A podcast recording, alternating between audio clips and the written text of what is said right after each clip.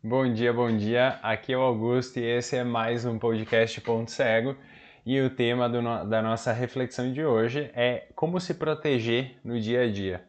Quando eu falo de se proteger no dia a dia, eu falo daque... daquelas proteções, daqueles... daquela sensação que a gente tem é... de quando tu entra num lugar e tu percebe que aquele lugar não tá muito legal, ou quando tu vai conversar com uma pessoa, tu percebe que aquela pessoa ela tá de certa forma te trazendo uma sensação de, de sugar, sabe? Ela tá te tirando energia, é a sensação que a gente tem. Então, é, tem uma frase que eu ouvi de um, de um grande amigo há algum tempo que dizia mais ou menos assim: o guerreiro ele nunca sai para a batalha sem armadura. Então, o que, que isso quer dizer?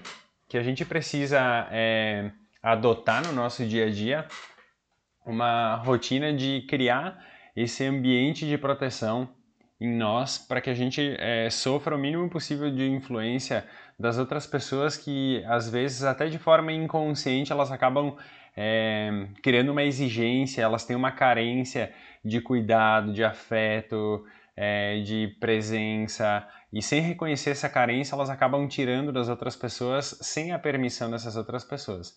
Porém, se, se, se isso acontece, ela é uma permissão inconsciente, digamos assim. Tanto a pessoa que está tirando isso de alguém, quanto a pessoa que está é, sendo tirada nesse sentido, ambos podem estar num processo inconsciente, vamos chamar assim. E aí, quando o guerreiro ele, ele sai para a batalha, ele sempre vai se armar, ou seja, ele vai se, se proteger, ele vai colocar aquela veste com a qual ele entende que ele vai para o mundo, ele vai para os desafios e ele sabe que os desafios eles estão aí e ele tem um risco quando ele está nesses desafios, quando ele está inserido no mundo. E ele tenta colocar essa armadura ao redor do corpo dele justamente para poder se proteger desses riscos, para evitar, para minimizar o, o, esse, essa possibilidade dele se ferir ou ser ferido. E existem várias formas de, de criar essa proteção, digamos assim. E eu vou trazer alguns exemplos assim bem simples. É, tem uma prática que eu acho muito legal, que ela é como se fosse uma meditação que a gente se imagina é, dentro de uma bola. Então a gente cria um, uma bola como um campo magnético ao nosso redor e a gente pode seguir a nossa intuição e dar uma cor para essa, essa bolha na qual a gente está dentro. É como então se a gente estivesse criando essa atmosfera muito pessoal, própria, particular, e dentro dessa atmosfera a gente se sente protegido, acolhido, é um ambiente que a gente sente que é, a gente está seguro. E isso é, ajuda a evitar esses contatos indesejados com essas questões que as outras pessoas, na maioria das vezes, sem saber, acabam apresentando. Então, para evitar que as pessoas elas tomem de ti alguma coisa que te é cara, que te é importante, como a tua energia, o teu tempo. A gente cria esse, essa proteção para que tu perceba, é, para que a gente perceba com mais sensibilidade esse processo acontecendo. Tem outras pessoas que usam um, um desenho de cilindro, como é, se imagina dentro de um cilindro, é, por fora desse cilindro também mais uma bola ali de proteção. Então existem várias possibilidades. Tem pessoas que gostam de fazer essa de criar esse, essa, essa atmosfera de proteção com um formato de pirâmide. Então a pessoa se imagina dentro de uma pirâmide e também a, atribui uma cor a essa pirâmide. Aí dentro do, do, do, estudo das cores existem várias possibilidades, mas eu quando eu faço isso eu gosto de seguir a minha intuição. É, seguir minha intuição no sentido assim, imaginei, sei lá, uma, uma bolha, eu dentro de uma bolha, e a cor que aparecer na minha mente é a cor para essa bolha. Sem questionar porquê, o significado, nada de, dessas coisas. E aí está feita a proteção. Nesse sentido, quando a proteção está feita, é, a gente vai para o nosso dia, ou seja, a gente vai para as batalhas, para o enfrentamento que a gente vai ter de algumas questões, que podem sim ser muito simples e fáceis, assim como podem ser extremamente difíceis. Tem dias que, que a gente brinca que estão de parabéns, né? Então, esses dias que estão de parabéns, geralmente quando os desafios são maiores, é como se a gente tivesse criado um estoque de energia extra para, primeiro, não perder essa energia para os ambientes, para as pessoas, para as relações que a gente tem, para a resolução dos problemas, mas também é como se essa atmosfera que a gente se colocou dentro, ela deixasse uma reservinha para essas situações mais difíceis. E de fato ajuda. E lógico, é, parte muito daquilo que, que a pessoa acredita e da quantidade de fervor, de fé que a pessoa coloca no que ela está fazendo. E aí está feita a proteção, está feita a nossa atmosfera particular, está feito o nosso pequeno estoque de energia aí para esses momentos mais difíceis, mas o que eu mais gosto de pensar nesse sentido de se proteger dessas questões é um, uma frase, uma, é uma frase bem conhecida do Evangelho de Mateus, que está na Bíblia, que ele diz assim: vigiai e orai, porque é, há muitas tentações, o espírito está pronto, porém a carne é fraca. E aí a gente pode pensar de várias, várias formas nisso, e a minha, é, assim, a minha intenção aqui não é doutrinar ninguém, é justamente propor uma reflexão baseada naquilo que o mundo já conhece. E quando ele propõe que a, a carne é fraca, ele está falando de vários aspectos. Ele está falando das tentações do mundo, então existem muitos prazeres é, disponíveis de forma muito fácil, e isso é, são coisas que podem nos tirar desse caminho que a gente escolhe seguir. Então, considerando que a gente escolheu seguir um caminho que a gente executa coisas, procura coisas que são importantes para nós no, na nossa vida, no nosso dia a dia, que são caras para nós.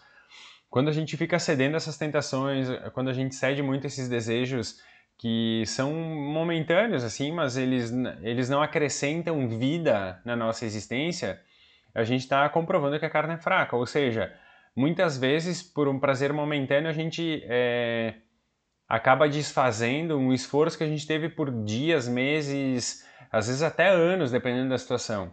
Então, quando ele fala que a carne é fraca, ele está falando do aspecto tentações, desejos, esse tipo de coisa, mas ele fala de um outro aspecto também que ele é um pouquinho mais sutil quando a gente for quando a gente considera a nossa existência. E esse aspecto mais sutil, ele, ele é considerado a forma como o nosso, o nosso ser é, é construído na existência humana. Então tem uma camada do nosso ser, que é o nosso ego, que ele é o, o veículo que a gente usa para viver, ou seja, é como se tivesse uma identificação e eu sei que essa identificação que eu vou chamar de Augusto, que é meu nome, ele serve para é como se fosse a marca do carro, sabe? Então ele serve como para identificar o veículo que está me conduzindo na vida. Eu sei que eu não sou é, um Augusto para sempre. Tem uma, uma energia dentro de mim, alguma coisa mais profunda dentro de mim que não é um nome, que não é uma forma, que não é um desenho, que não é uma aparência. Ela é mais profunda que isso. E aí esse ego muitas vezes ele fica tentado a se satisfazer com essas com essas tentações e ele fica tentado também a outras sensações agradáveis, como a sensação de estar certo, a sensação de ter razão, é, a sensação de conhecer, a sensação de saber mais. E quando ele está inserido no contexto social, ele pode muitas vezes se apresentar de forma competitiva nesses aspectos. Então eu quero saber mais que fulano, eu quero é, meditar mais que não sei quem, eu quero ser mais espiritualizado que aquele outro.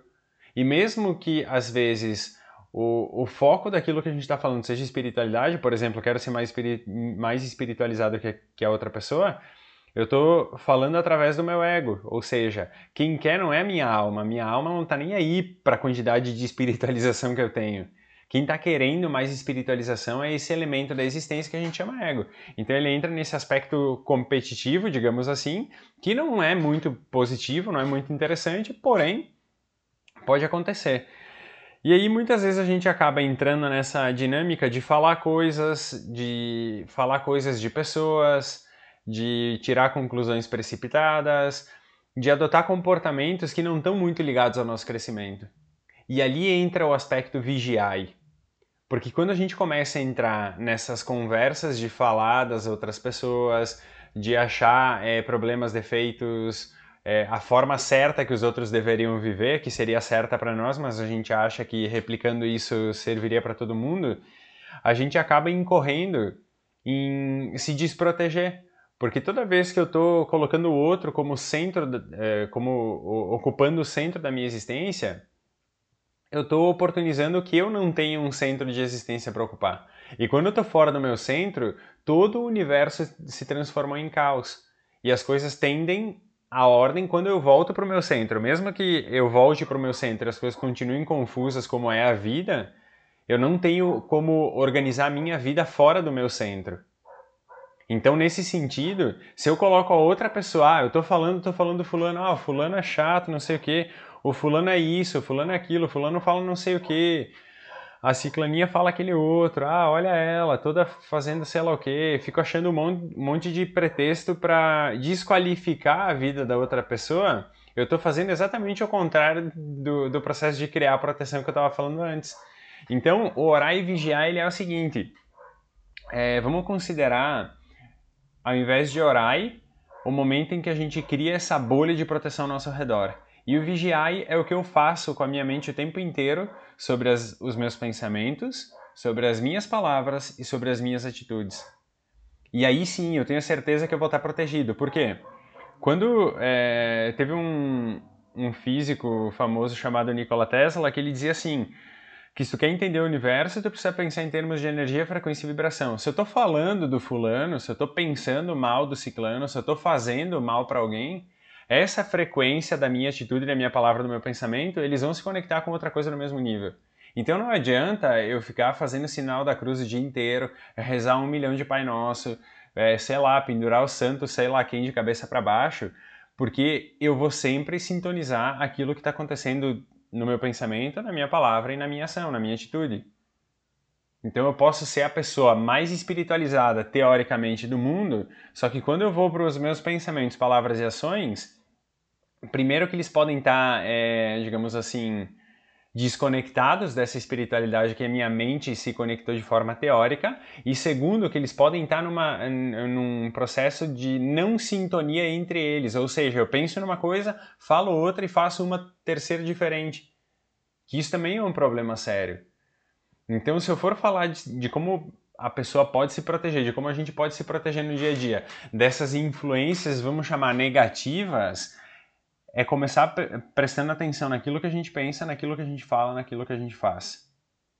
A partir daí, eu posso fazer o que eu quiser, eu posso colocar uma carta deitada em cima da cabeça, eu posso pendurar, botar um dente de alho é, cortadinho, amassado dentro do bolso, eu vou espantar todo mundo de perto com essa do dente de alho. Tenta fazer. Pega um dente de alho, esmaga ele bem, coloca no bolso da calça e vai pra vida. Tu vai ver como, assim, ó, ninguém vai chegar perto, nem bom e nem ruim. Ninguém mesmo. E nessa dinâmica, eu posso criar a proteção que eu quiser a partir daí. Eu posso ter a ideia que me for é, coerente de proteção, porque eu já estou fazendo aquilo que eu preciso para me proteger, que é não sintonizar com essas coisas, que é não deixar espaço para que uma pessoa que está passando por uma necessidade interna dela ache que sou eu que vou tirar essa dor dela. Não sou eu que vou tirar a dor dela. Eu posso ter recurso para isso, posso oferecer recurso para isso, mas quem faz isso é ela. É ela que vai pegar esses recursos e fazer bom uso deles.